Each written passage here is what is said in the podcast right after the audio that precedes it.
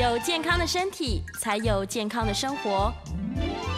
名医安扣专业医师线上听诊，让你与健康零距离。大家好，这里是九八新闻台，欢迎收听每周一到周五早上十一点播出的名医安扣节目。我是永和更新医院神经内科方世清医师。那我也有一个直播平台，在做在那个 YouTube 里面的未来健康研究院。那这不是一个地方哦，大家一看到研究院，以为是中央研究院，然后一直要找我。这是一个虚拟的地方哈、哦，网络上的地方。那里面也有不不少关于睡眠的、养生的，还有面对焦虑的方法。那如果想要自我疗愈啊，增加自己医疗上的认知啊，可以去参考。那。这个我们今天讲话比较慢一点哦，因为我上次我老婆说我讲话速度太快，她听的时候有压力这样子哈，哎，所以我们要讲慢一点。那今天呢，我们要讲这个心理创伤的剧场，心理创伤的剧场。那难免都会遇到心理创伤啊，哈，人走路哪有人不滑倒的，喝水都容易呛到，所以呢，这个大家都会累积啊。多多少少的心理创伤啊，那刚刚在门口呢，跟工作人员聊天哈，几乎家每个人家里啊，大部分家里啊，都有那一种哦，会一直一直抱怨的长辈啊，啊，他们一直抱怨，一直抱怨，即使他们连今天早上或昨天吃的饭哈，都已经忘记了，但是对那个创伤的这个历史啊，讲的是历历在目啊。那本来半个小时的内容哦，可以讲到一两个小时，那你不听还不行，他会翻脸的。好，所以怎么办呢？那这个心理创伤啊，怎么去疗愈呢？不能总是一直听嘛，对不对？都已经听五百遍了，然后都还在讲。好，那今天就是就这个题目啊，跟各位分享。那有人说啊，这个悲惨的童年哈，造就不幸的一生呐。那悲惨的创伤呢？产生啊，造成啊一生的不幸呢。那这个是一个算是物理定律啊，创伤的物理定律啊。如果你把一个球哈丢到这个墙壁上，那球是一定会反弹的啊。那这个球都会反弹的，人如果遇到很鸟的事情呢，不是一句话说没事没事，我 OK 了，然后就真的没事了。好，这就是创伤的物理定律啊。那我们遇到一个这么大的创伤，任何的创伤，任何的坏事啊，鸟事、倒霉的事，不会说没有就没有的。我们哈会有一些挣扎，我们心理上会一直挣扎。我们为了要活下来哈，会制造很多很多的一个心理机制啊，然后会会想要去弥补，会去弥补这个创伤，他会做很多行为，好，甚至啊会因为这个创伤搞到人生的后半段呢。一蹶不振，一蹶不振。那这个心理创伤呢，常常把我们的人生呐、啊，搞得一团污浊，有时候都看不清楚问题。那看不清楚问题呢，就是产生焦虑的来源。有时候到后来哦，因为创伤太复杂了，太多了，很悲惨的，所以搞到后来看不清楚问题是什么呢？只知道我自己的人生很悲惨，只知道我有很多的压力，但是压力是什么？悲惨是什么？那个实质具体的内容哦，已经很模糊了。那就是因为这种模糊哦，带来这种黑压压的焦虑的感觉呢，时时刻刻在干扰你。那你就会变得焦虑啊、丧志啊，因为看不清楚问题。所以今天方医师就是要帮助这些心理创伤的人看到问题、看清楚问题。看清楚问题就是解决问题的啦，没有解决问题的方法啦。看清楚问题就能够解决问题，所以人生哈，有时候为了这个创伤哦，一直想要报仇嘞，那报了仇以后啊，又觉得很空虚啊，哦，所以变成创伤报仇，报仇后空虚，那这个也是说实在，一辈子就这样玩完了嘛，哈，所以也很可惜，所以我们要走过这一段，翻过这一页，哎，最近常常被人家讲翻过这一页嘛，哈，哎。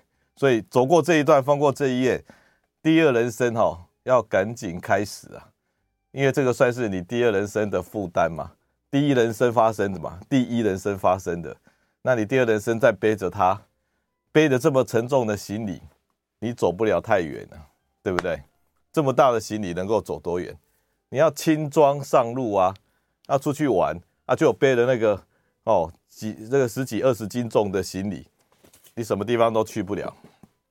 那人生的万重山，你看这个从小到大哈，有遇到各式各样的可能啊，比如说不幸的亲子关系啊，有一个女生哈，她已经已经算是中年以上的妇女了。她说她小时候啊哈。他爸爸哈，很多很多可怕的事情呢，包含说早上起来，爸爸看他们还在睡觉，就直接踢床板了，然后把那个床这样大震一下，这种幼小心灵的创伤啊，到现在还记得，是不是很可怕？哦，然后那个学校的霸凌，一个小学生到这个国外去求学啊。哦，小学生留学嘛，哦，那小学生在国外，因为肤色不一样，长得比较幼小，常常被霸凌。然后怎么霸凌呢？还有一个人跟我说，被那个高大的同学直接抓起来倒立着，倒立着，然后这样抖抖抖抖抖，那东身体都会有钱没钱的都会掉下来。好，这种日子怎么过啊？就这样过过来了。好，然后还有什么家庭的纷争啊？家庭的纷争，那有些长辈啊，除了在家里吵闹以外，还会到工作，他你小孩子工作场所，还有到那个那个家里门口喧闹这样子哦。然后有时候有时候这个告来告去的，这个都有啊。所以家庭的纷争，那这样已经走到人生快要一半以上了呢。那有时候还会遇到被犯罪，被犯罪，而且犯罪有大有小啦。哦，不是说那种暴力的啦，有时候精神上的犯罪呢，比如说那个有有一个这个这个病人说哈，他的邻居退休了，闲着没事啊，在那个社区哈，超会检举别人的，所以所有的事情呢，一直检举，一直检举，一直检举。那同一件事情会检举三四个不同单位，然后变成这个社区之流啊，之流。那这个这个也是很可怕的事情啊，很可怕的事情。好，然后他就一直被检举，心身心崩溃嘛。好，我说他是替别人承担的，因为今天你你没有来承担，他就去检举别人，别人也要承担了。啊，这这个是一个我们文明社会必要的代价了。所以呢，我们会产生很多很多的创伤嘛，这些都不算创伤吗？很创伤。那创伤之后怎么办呢？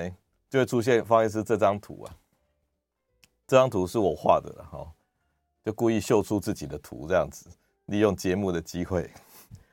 这张图是东方版的呐喊啊，东方版的呐喊，西方版不是有一个这个叫做呐喊吗？是孟克的呐喊。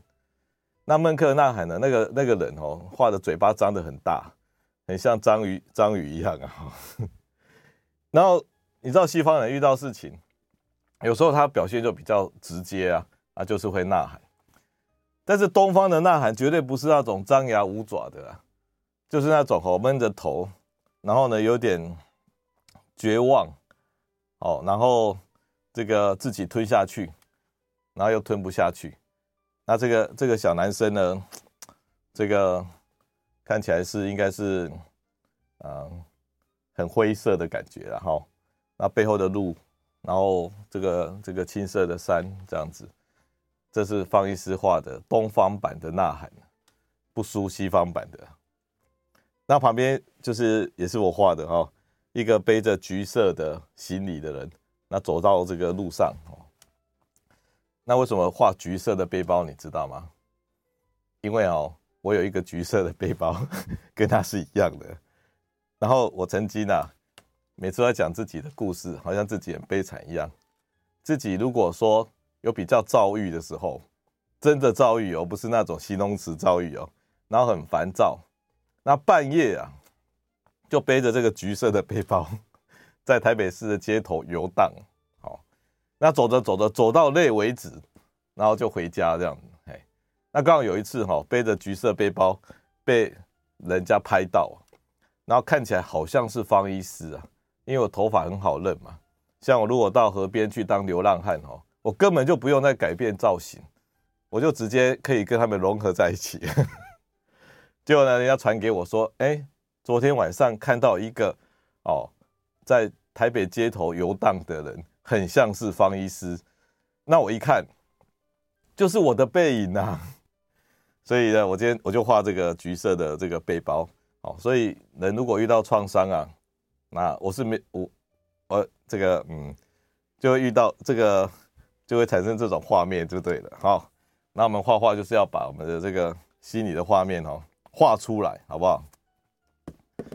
那心理创伤以后，心理创伤以后会发生哪些事情呢？人人被创伤之后，时间就停止了吗？就动不了了吗？永远活在那一刻了吗？其实啊，时间会走下去啊，会有一个叫做心理动力学。心理动力学，那人人哈、哦、不会坐以待毙啊，会产生以下的这些反应。第一个哈、哦、就是反刍啊，有时候发生了一件事情，或者正在发生一件事情，你怎么知道你有没有在焦虑？这件事情有没有造成你负担？检验的方法就是反刍啊，你对同一件事情哈、哦。不断重复的想，重复的想，你已经想过了呢，然后待会又想一遍，然后再等一下又想一遍，那为什么会不断不断重复的想？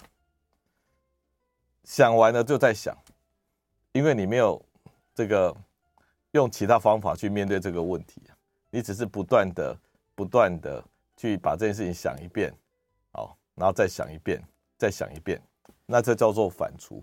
代表你已经焦虑了，你已经焦虑了。那接下来呢？因为这件事情太可怕了，所以你不敢面对，不能面对。好，有一句话就说：“哈，我可以告诉你事实啊，我可以告诉你真实啊，但是你不一定可以承受。”好，所以因为不能承受，所以我们就要把它掩藏起来，掩藏哦，故意把它埋在土里面哦，把它藏起来。然后直接跟自己、跟别人说：“我没事了，这件事情我过去了，我没事了。”哎，你不要随便信，好不好？好，就好像你丢一个球到墙壁上，结果说球不见了，这不是量子物理啊！好，球不会穿过墙壁啊，球还是会在啊，但是他嘴巴上就说我没事。第三个，他就会合理化。合理化，他本来哈这个这个到门口哈，然后然后有一滩水，他就滑倒啊，滑倒竟然骨折呢，啊骨折绑了石膏弄了半年呢，结果他竟然说，因为这个骨折，骨折怎么样？他跟护士结婚吗？因为骨折认识骨科的女护士，所以结婚，所以这个骨折对他来讲是好的。哦，这也很奇怪了哈。总之，有人会把一件坏事哈，故意找出一些好事啊。比如说，这是老天爷给我的考验呐。只要这个骨折没有打死我，我就会变得骨头更勇啊。哦，都是用这种过度正向的话来勉励自己啊。那过度正向有什么坏处？整个社会都马在鼓励正向，甚至到过度正向。过度正向就说哈，如果要能够糊弄你、骗你，哈，最好能够骗你一辈子啊！有一天你会稍微醒来说，好像也不是这个样子啊，然后就产生崩溃，会不会这样？有可能，因为过度正向，有一天稍微醒来，然后就崩溃。所以如果要骗你，哈，最好是骗一辈子啊。那有些男女朋友，哈，都不是很确定对方是不是真心爱他的，那怎么确定呢？爱人家怎么确定真真心不真心的？你就记住方医师讲的这句话：你如果要骗人家，哦，最好是骗一辈子，大概就是这个意思。好，OK，好，最后就是共犯了。什么叫共犯呢？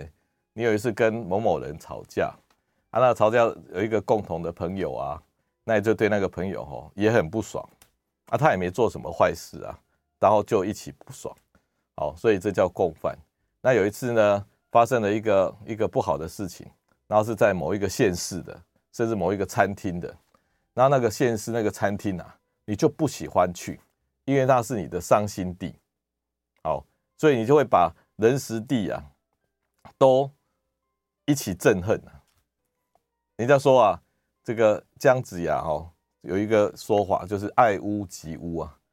第一个屋是乌鸦的乌啊，啊不，第一个屋是 房屋的屋，第二个屋是乌鸦的乌。也就是说，你今天讨厌一个人哈，连他家的篱笆你都讨厌了。那你喜欢一个人哈，连他家屋顶上的乌鸦乌鸦一般是比较没有被喜欢的，都一起喜欢的，叫做爱屋及乌啊。好，好，最后这个推论呢，一个人如果说有不良的经验哈。那好几次了，然后他就会有推论说，我是一个怎么怎么样的人。比如说有人面试哈，五六次都失败呢，都没有被录取，所以他对面试就有一种推论，就说只要是面试，我都不会成功。那有人比如说考试出槌啊，好，然后出槌好几次，他就说只要是考试，我都会考不好，我都会突然考不好。那有人摸彩抽抽奖哦，从来都没有中过的。所以他就一个自觉，说只要是摸彩，我都不会摸到彩的。好，所以这是一种信念，一种推论。那你看哦，心理创伤就发生这五件事情，那我们就一个一个稍微讲一下了哈。比如说反刍啊，反刍哈，我们一般留在大脑里面的哈，过去的事情哦，我们都只剩下一些图片，一些图片，我们没有办法记住那么多细节。我们都是用 QR code，用图片在做记忆的，所以你仔细仔细想一想，比如说我问你说你的前女友怎么样，那你就会浮现你前女友的样子，那一张脸。啊，那张脸那个人也会在某个场景里面出现呢，所以你是连那一张脸、那个人、那一个场景一起出现某个画面的，然后那个画面本身所代表的情感。然后就是你对你这个前女友的第一印象，好啊，就不用讲说啊，你爸爸是怎么样的，你妈妈是怎么样的，你国小老师是怎么样的，你都会出现画面。所以方医师跟各位讲，留在你大脑里面的不是那种密密麻麻的文字啊，那种东西效率太低了，它是 QR code，它是图像，我们是用图像作为记忆的根本的，好不好？所以那些图啊，哦，就是你深藏的记忆。那有时候哦，你脑袋里面放一大堆图，你看我我这一张也是我画的那个草画了哈，这好像一个男生小小朋友被被 K 啊，然后这个大人呢，这个这个已经变得有点模糊了，整个肚子啊身体都空了嘛，哦，然后因为小朋友因为被被骂到已经有一点这个这个看不清楚前方了。然后旁边的这些乱七八糟蓝色的，这算是一张中性的画面啊，也就是小朋友回忆起来被 K 的那一场场景啊。但是这个场景呢，还代表带带了很多的恐惧啊，很很多害怕啊，很多无助啊，这种恐惧无助的感觉，所以我就加了很多红色的。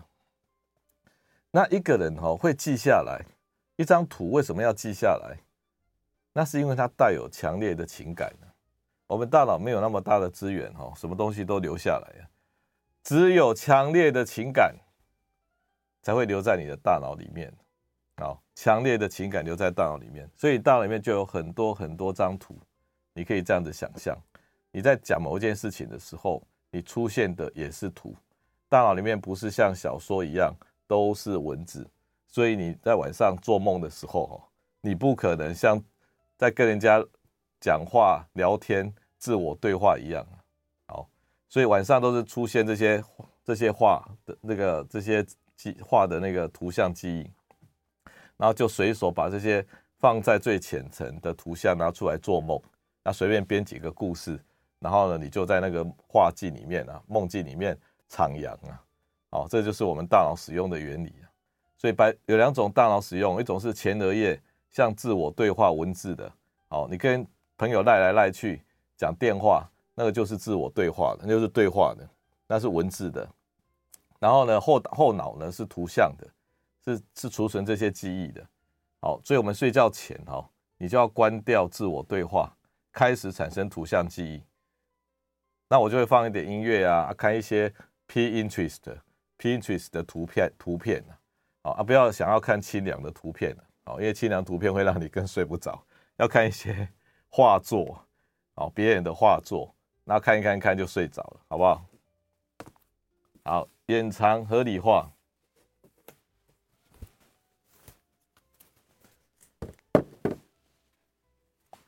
如果你在你在路边哈，不小心踩到狗屎，好，那踩到狗屎呢，你回去一定是把鞋子洗一洗嘛，好，洗一洗，对不对？那鞋子一定洗一洗，然后拿去晾干嘛。你不会说，哎，踩到狗屎的鞋子哈，我就不洗了，那我就用塑胶袋包起来，然后包起来会露出味道，我再喷香水，然后再把地毯盖上去，那就藏在地毯下面。你把一坨屎踩到大便的的鞋子藏在地板下面，然后有时候还是隐隐约约、隐隐约约会闻到臭臭的味道。那朋友来说，哎，你家里好像有一股味道。你说没有没有没有，那是檀香的味道，然后就一直这样搞。那为什么要为什么不把鞋子洗干净，然后把大便移走呢？然后一直把它盖起来，喷香水，那闻到味道再继续盖起来，喷香水。那很多人就真的做这种事情，他不断的隐藏，好，因为这些事情太难面对了，而且他也没有面对的能力、能量跟方法。那他不是不要面对哦。他因为他能量不足，能力不足，两个不足，造成他无法面对他的苦难。那你今天在听方医师这个分享哦，就是在培养你的能力。但是你有能力，你还是不一定会面对哦。为什么你知道吗？因为你不敢面对，你没有能量去面对这种事情。那怎么样去培养你的能量？就是每天规律的生活，规律的生活就是储存你的心理能量。好，就比如说你钱赚的不多，但是你每天都存一百块，那你也可以存到十万块啊，对不对？所以每天规律的生活，不要随便做无谓的应酬，哦，或无谓的看电视。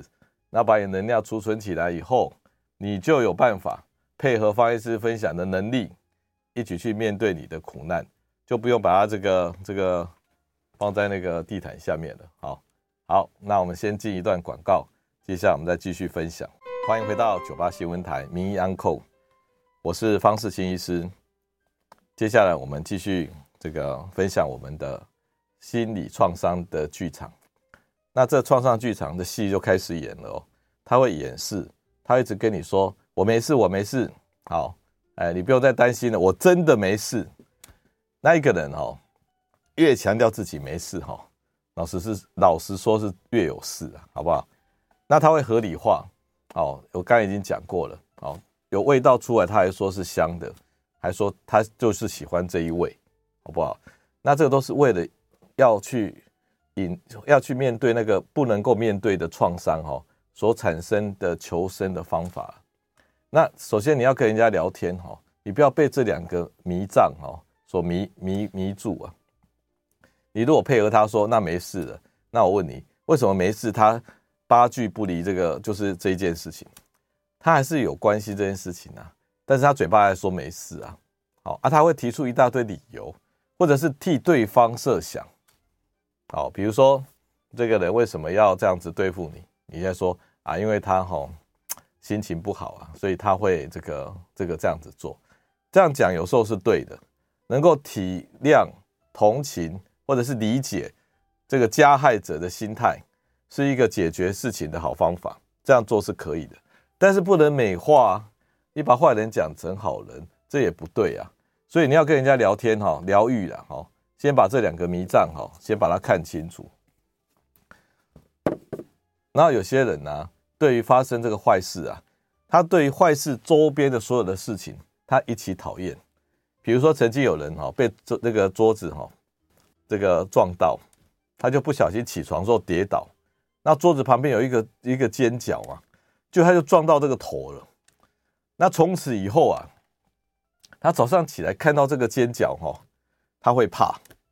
那尖角是无辜的啊，哦，是那个桌子的尖角啊，哈，不是我们吃的煎饺，是无辜的。但是因为你曾经被他撞过，其实他不是来撞你的，是你去撞他的，然后呢，产生共犯的这个效应，所以你一起讨厌或一起害怕。那包含说，当时这个做坏事的声音啊、桌子啊、人啊、旁边的人啊、时间啊、空气啊，你一律害怕。像有人跟人家分手啊，在咖啡厅里面分手，在咖啡厅里面分手好不好？因为咖啡厅哦，常常会有咖啡的味道，哦，那这个味道哦，变成啊，这个伤心的女生哦，只要闻到咖啡的味道哦，她就伤心了。伤心的咖啡，咖啡的伤心呢、啊？因为它已经产生共犯结构了，好不好？那讨厌的东西这么多，连共犯都讨厌了。那人哈，如果说一连串的失败了哈，就会认为自己是一个失败的人。那比如说有一个人啊，有一次吃到某个某一种瓜类啊，他吃瓜哈，他就肚子痛。那一次如果第一次算是意外，好了，你可以说，哎呀，我吃到一颗可能。放过期的什么瓜之类的，好，那本来说吃瓜吃瓜吃瓜群众那个瓜是什么瓜？你知道吗？是西瓜，因为吃瓜群众就是在那边看戏的之类的，所以吃瓜群众吃西瓜肚子痛。那第一次还算意外，第二次他可能又吃，因为他可能觉得他吃西瓜可能会肚子痛，他就有一点预感了哦。就第二次吃西瓜，果然又肚子痛。因为有预感的人哦，他发生这些事情机会更大，所以果然吃第二次吃西瓜又肚子痛。那两次吃西瓜都肚子痛，请问啊，第三次吃西瓜是不是更容易肚子痛？因为他的预感更强了。三次吃西瓜都肚子痛之后啊，他已经有一个信念了，这个不可动摇的信念了，我吃西瓜一定会肚子痛，真的痛哦。不是假痛哦，因为我们的大脑哈有一个地方叫做岛叶，也就是旁边这里，我们把它拨开，然后里面露出来的那个脑哈叫做岛叶，小岛的岛。岛叶负责把身体发生的这些事情记录下来。下次你看到西瓜的时候，那个导叶啊，那个神经细胞就亮起来了，然后他就跟你说，吃西瓜会肚子痛哦。结果你不信邪，你真的吃了西瓜了。啊，或不小心吃到西瓜了，吓了一跳。我怎么吃的西瓜呢？结果呢，那个神经细胞啊，大脑的神经细胞，它就会指挥你的肚子，然后产生发炎，产生痛，可以真真实实的发生发炎痛的。这在去年那个 Science 哈科学杂志啊，他就做了这样子动物实验，老鼠的动物实验，所以连老鼠都会迷信呢，老鼠都会迷信呢，好。所以有时候你就会产生一种信仰，我是一个吃西瓜或吃瓜会肚子痛的人，那这个信仰就跟着你了。好，只要三次五次的发生，你就产生这个一辈子的信仰。结果你要证明你吃西瓜不会肚子痛，要做几次？只要三次就够了吗？如果三次让你产生信仰，可能要三百次吃西瓜都不痛，你才会相信你吃西瓜不会痛。要抹去哈一个记忆是多困难，对不对？好，所以呢，刚刚讲的这五大剧场哦，心理创伤的五件事哈，这是一个内心的剧场啊，他也可以不用演出来啊，他光心里面他就有这五件事情啊。但是有时候啊，他他才不会放在内心里面，有些比较积极创伤者、创伤的积极者哈，他会讲出来。他会一直抱怨，你有时候会不会接到朋友的电话啊？闺蜜的电话，应该是闺蜜才敢跟你抱怨嘛？因为那种抱怨绝对不是十分钟可以解决的，咻的一声就一个小时或两个小时。那长辈呢？有些也是这样，只要一起吃饭呐，哦，或有空聊天呐，他绝对把这种陈年往事啊，一五一十的再讲一遍。那你都已经听过啦，都已经听过了。那为什么他要一直重复讲呢？为什么要一直不断的重复的抱怨呢？对不对？一直抱怨有什么目标目的呢？有两个目的。哦，他有两个目的。一直抱怨的人有两个目的，重复抱怨的有两个目的。大家一定要懂，懂的话才会这个消灾解惑。好，第一个，他要证明他是一百 percent 的受害者，他完全是受害者，他很可怜，他被打击得很惨，这件事情他真的是无辜的，然后被人家弄得很惨。事实上也可能是这样，也真的是这样，好，可能是六十 percent、七十 percent、九十 percent、一百 percent 的受害者，但是他要证明他是一百 percent，你不要跟他 argue 说你还不够惨呐，我跟你讲，别人别人哈谁谁谁更惨，这样有没有用？如果有人跟你抱怨说，哎，我跟你讲哈，老板今天骂我多难听呐，就你跟他说，那不是很难听呐，我跟你讲，谁谁谁被骂的更难听。然后他就很舒服了吧？不会啊，好，所以你要同情他、支持他、认可他，这是他的目标。他是一百 percent 的受害者，他今天跌倒骨折，一一边骨折，你说，哎，我跟你讲哈，上次有人跌倒两只脚骨折，你才一只脚而已，哪有这种朋友啊？啊，所以要不要用别人做更苦难的事情来安慰他？这是没有用的，好不好？他是要证明他很可怜。第二个，他要证明他一百 percent 的。不能改变，也就是说，那种状态之下，哈，他完全无能为力啊。那你可以说，啊，老板骂你，你可以跟他回回嘴啊，哦，你可以去怎么样啊？他说不行，我没办法回嘴，因为怎么样怎么样，我没办法回嘴。好，那比如说遇到有人霸凌你，你可以逃走啊，我没办法逃走，因为他们都把门都围起来了，我绝对没办法跑走。那你可以去跟校长报告啊，我不能跟校长报告，因为校长报告他们还会再报复我。所有路他都堵死了，他要证明呢，他一定是要被受害的，那完全没有路可以逃走。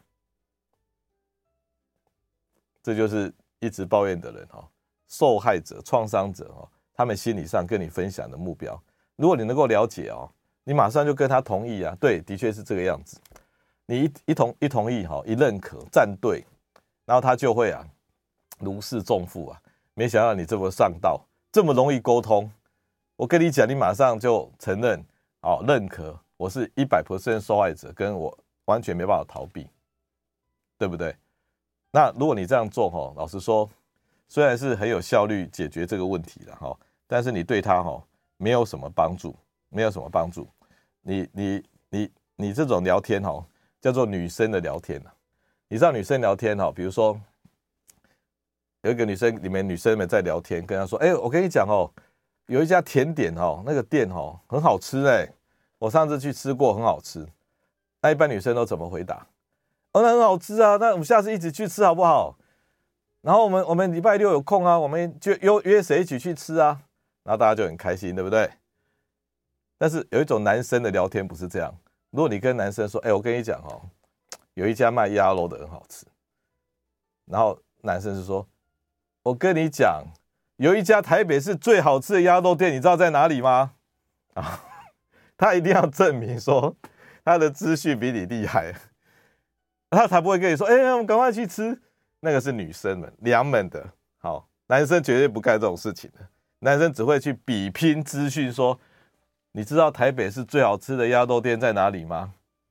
好，然后你就输了，他成功了，这样子，然后然后就结束了。我跟你讲，我们不是要。我们不是要去比拼谁对谁错，谁比较可怜，谁不可怜。女生的要求就是你来同情我，你来认可我。那我们听到别人遇到坏事，我们第一时间都感同身受啊，所以我们对别人的要求也会降低要求啊。感同身受，降低要求，就说啊，你好好休息啊，哈，这个不要太辛苦啊，哈，很可怜，哈，然后好好休息，好啊，那个人就是这个样子，你不要理他，那事情就结束了。这种聊天叫做六十分的聊天呢，OK，哦，认可、关注，然后就结束。那你给别人关注，给别人认可，减少他的责任，这是这是很正常的事情啊。你如果还在跟他拗，还在跟他辩，在伤口上还在跟他 argue 说你根本不够痛，这伤口看是我看过最小的伤口，那有用吗？你这就是冷血的混蛋呐！哦，你本来那个加害者哈还不够冷血。你这种哦，伤口上撒盐的朋友，比那个加害者更更混蛋就对了，冷血的混蛋哦，都没有同情我。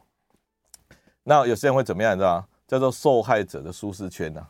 受害者哈，他哈，他知道说这个这个你会关注我，你会减少我的责任，然后他他也利用这个方法。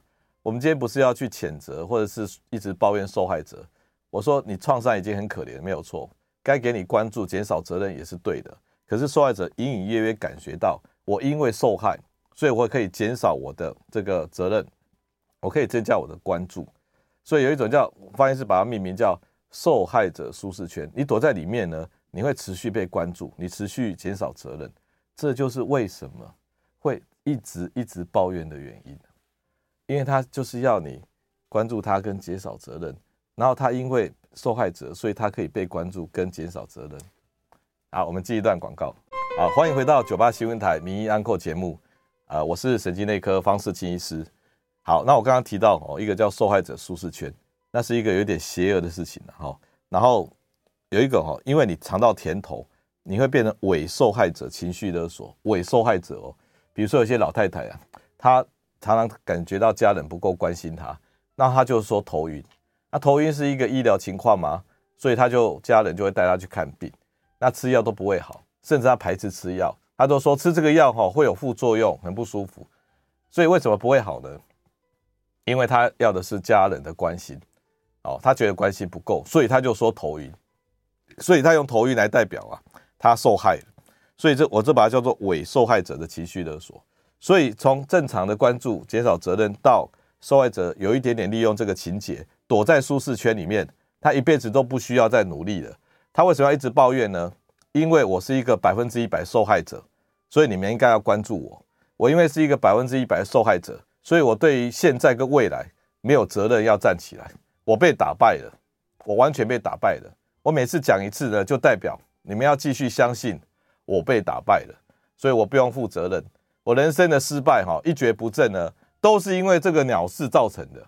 所以这个鸟是要负完全的责任，好，我不要，我不需要站起来，所以我只要你们认可这个鸟是很大很大很大，那我就没有这个往前走的这个需要了。那最后为什么成功会不甜哈？成功哈，你看哦，小时候发生一些耻辱的事情呢，你觉得不甘心呐？那怎么会被笑呢？哦，我以前成绩很好，就考试没考上大学。那被邻居、被同学、被校友笑说：“哦，这个人考砸了啊！明明就是一个天才啊，就考试考砸了。所以他一辈子努力，努力就含恨奋斗啊。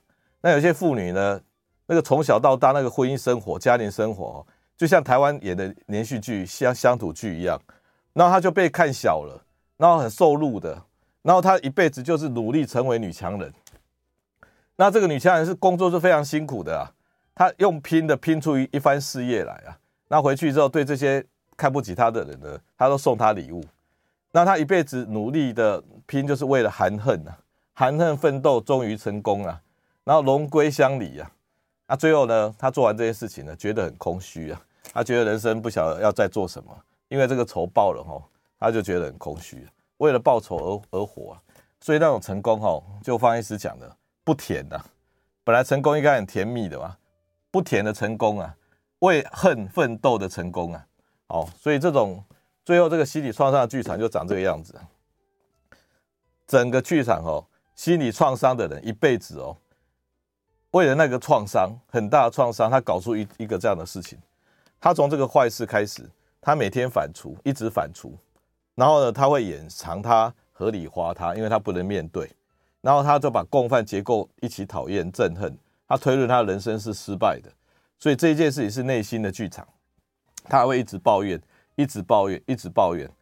然后呢，他甚至啊会觉得人生的不正啊，是因为这件事情搞的，所以他不需要再努力了，他被打败了，他承认打败了。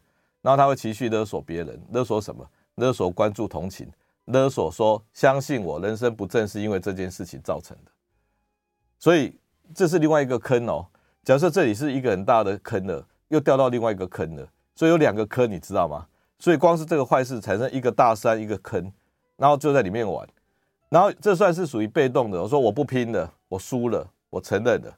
有点是去是出去拼的，他说要拼出一个成功来，然后来证明呢，这些这些人我要报仇他，曾经看不起我的笑我的，我要去报仇他们，然后含恨奋斗。好，所以要么就是积极的含恨奋斗，要么就是被动的我不拼了，我输了，然后一直抱怨。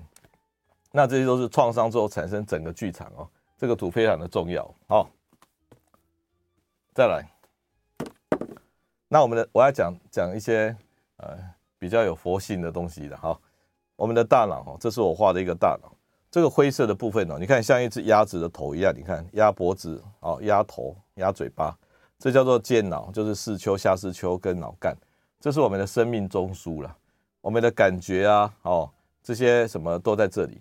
然后这个有一个环，这个大脑的内侧有一个环，这个环呢叫做边缘脑啊，边缘脑里面包含扣带回啊，这个什么伏隔核、杏仁核、海马回，这里有一个环哦，这个环呢是跟我们情绪有关的。那这最后面才是大脑哦，所以这好像一个鸭子的的这个头头的冠啊，还有它的头发之类的，所以我们的大脑其实长这个样子。我今天要讲这个边缘脑，我们的情绪脑。今天如果说一般的生物哈，就长到这里就够了。然后两栖类动物开始有这个边缘脑，有情绪。那我们人类大脑特别大，可以做思考判断。哦，那这个边缘脑哦，这个内环啊，这个内环。这里有一个环哦，每个人都有的哦，那个两栖类动物以上就有的哦。这个环哦很有意义哦，它有人生的意义哦。我还跟你讲，最前面的地方叫做伏隔核，伏隔核叫快乐中枢。如果一个电极插在这里哈，你就会很快乐哦。啊，老鼠为了这个快乐哈，它可以不吃不喝的，然后最后死掉，因为它一直按那个钮哈，它就可以快乐了。然后前面叫前扣带回，前扣带回专门对新的事情反应，所以只要有新奇的。不一致的、特别的、有趣的，然后它就会亮起来。所以前扣带尾管新奇的，中扣带回就是探索的。你觉得很新奇，你可以决定要不要去探索，可以不探索啊，也可以探索。有探索力的人，积极、积积极力的人呢，就是中扣带回够强。到最后这个后扣带回，后面的扣带回，这个就是我的人设了，我的资讯啊。你一个人哦，奋斗了一辈子。然后呢，产生了很多资讯，我是我会怎么做，我产生什么结果，那个资讯就留在这个后扣带回，也就是我，我的人设呢就放在这里。那最再接下来是事情的资讯，因为你所发生的所有事情呢，都会放在海马回，海马回，海马回就是你的资料库啊，但是它只是索引而已，就好像图书馆的索引，它不是所有资料放这里，资料的索引。最后更可怕的会发生危险的哦，甚至有死亡威胁的，放在性能盒。所以所有最可怕的那个潘朵拉的盒子啊，里面充满的可怕的事情放在性能盒。那你看这个环全部连在一起哦，这个环呢，从快乐哦，然后到新奇的事情，产生自我探索，造就你这个人，记录所有的事情，最后产生痛苦。那人生不是离乐得苦吗？本来我们小朋友的时候啊，每天都开开心心的，不晓世界发生什么事情。如果一直维持在那个阶段，不是很好吗？那可是呢，你就好奇啊，那这就是佛家讲的爱呀，你就有贪爱呀，喜欢这个啊，喜欢那个啊，这个是我的啊，这个不是你的啊，那要去要啊，这个要就是取，这个取，然后最后有有这个人设，有这个人人发生的事件，所以爱取有就是这个环呐。我们大脑里面就是要你这样做啊，然后你就离乐得苦啊，那有没有办法离苦得乐呢？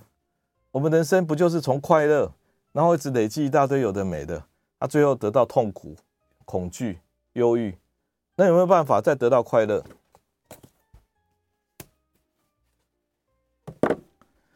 这张图就是离乐得苦，离苦得乐啊。我刚才讲那个内环，每个人都有的。一开始我们无忧无虑的快乐，好，然后遇到很新奇的事情，或我们觉得更快乐，好棒的事情，哦，然后呢，我们就比如说一个女生好了，哇，这个女生好厉害，好棒，我就很喜欢她。结果追求她，啊，追求的是很苦啊，追不到啊，哦，啊，追到了以后在一起很痛苦，哦，两个人不合啊，然后呢，最后这些不管是你觉得很痛苦，你的人生很痛苦，这些都记下来了，那产生吵架、离婚，哦，非常的可怕。那经过这个过程呢，方医师把它叫做离乐得苦。那有没有办法哈，从苦再回到乐，从苦再回到乐，离苦得乐？离苦得乐方法是什么呢？我们的大脑有没有帮我们准备这一条线呢？这个环好像不圆满，对不对？事实上有一条线哈，就是叫做前脑内侧神经束，它是一个高速公路，可以让我们从痛苦啊再回到快乐，从痛苦再回到快乐。那如果这个内环呢，离苦得乐，哦，离乐得苦，离苦得乐，最后形成圆满。那在四圣地里面有这一段话，好，我们这个苦啊，就是因为有求啊，有求呢才会苦。那我们人本来就是要有求才会往前走嘛，要积极一点嘛。所以离乐得苦就是有求。那这个极是什么呢？这个极哈，以方济师的角度就是看到，看到我刚才讲的所有事情呢，你都看到了，你这个心理剧场你都看到了，看到什么？看到这个心理剧场，全部看到就叫极。那这个灭不是消灭。坏事没有办法消灭的，坏事必须要极灭，也就是哈有办法跟它做平衡。结果方济师下一集下一个月要跟各位分享的，如何这个灭极灭的灭不是消灭的灭。啊，最后呢有苦有乐，哦，苦中有乐，乐中有苦，不苦不乐，这个阶段呐，哦，能就是就是道啊，就是涅槃。所以人生的完美哈，不是说很干净像白纸一样，是哈。先有乐，再有苦，有苦再回到乐，苦中有乐，乐中有苦，离乐得苦，离苦得乐，最后就是道。哦，那以上就是各位今天的分享。那下次我们再分享如何熄灭这个心理创伤。谢谢各位。